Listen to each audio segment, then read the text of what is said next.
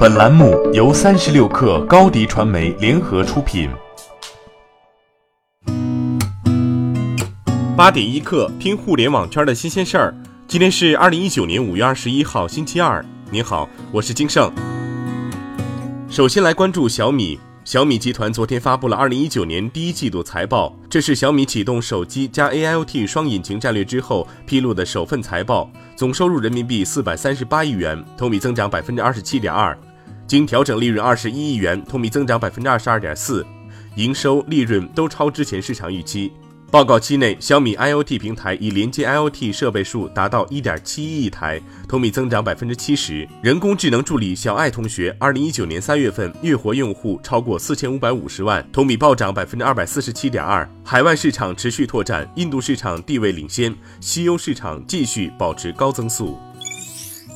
拼多多昨天发布的二零一九年第一季度财报显示，拼多多二零一九年第一季度营收四十五点四五亿元，同比增长百分之二百二十八，市场预期四十一点四三亿元；经营亏损二十一点二一亿元，市场预期二十七点一五亿元。另外，截至二零一九年三月三十一号的十二个月期间，拼多多平台 GMV 达五千五百七十四亿元，较去年同期的一千九百八十七亿元同比增长百分之一百八十一。此外，财报显示，截至二零一九年三月三十一号的十二个月期间，拼多多平台活跃买家年度平均消费额进一步增长至一千二百五十七点三元，较年同期的六百七十三点九元同比增长百分之八十七。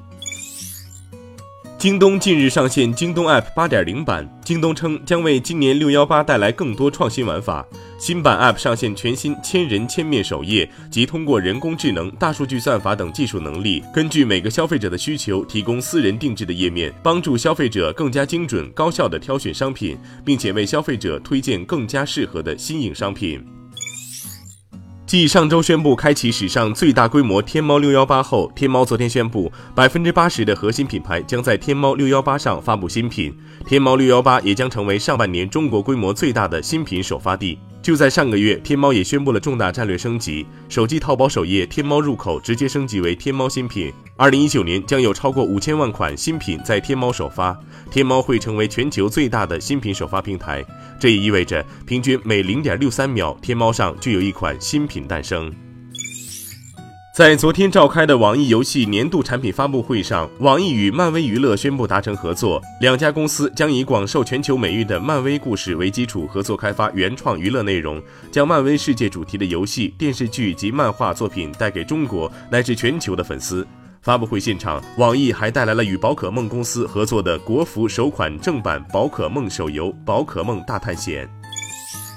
苏宁易购日前发布公告称，苏宁 Smart Life 将再新增发行股份四万五千万股普通股，三家股东将出资四点五亿美元认购，全部股份认购价款将用于向公司支付苏宁小店的股权转让价款及苏宁小店的业务经营、业务拓展。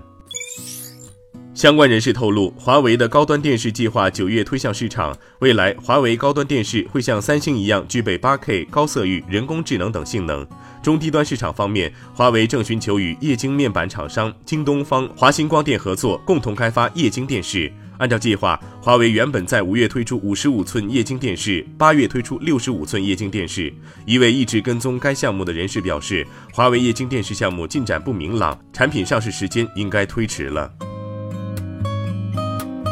八点一刻，今日言论，商汤科技 CEO 徐立说，商汤决定是否要进入某个行业的标准，在于是否满足长期稳定现金流三个指标。据此标准，教育行业将是今年商汤的战略重点。徐立透露，未来还会在教育方向上加大投入，并陆续推出多款产品。至于未来更长期的营收增长点，徐立表示，商汤将投入 GDP 占比较重的几大产业中，用人工智能技术对产业进行升级和效率提升。美团点评联合创始人、董事长兼首席执行官王兴在社交媒体上说：“华为是中国当之无愧、首屈一指的高科技企业，是时候用 HAT 代替 BAT 了。”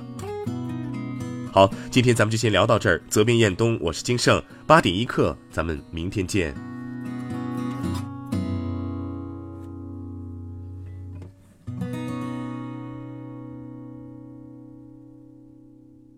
欢迎添加小课微信。微信 ID 是 s u p e r 三六 k 二 super 三十六课，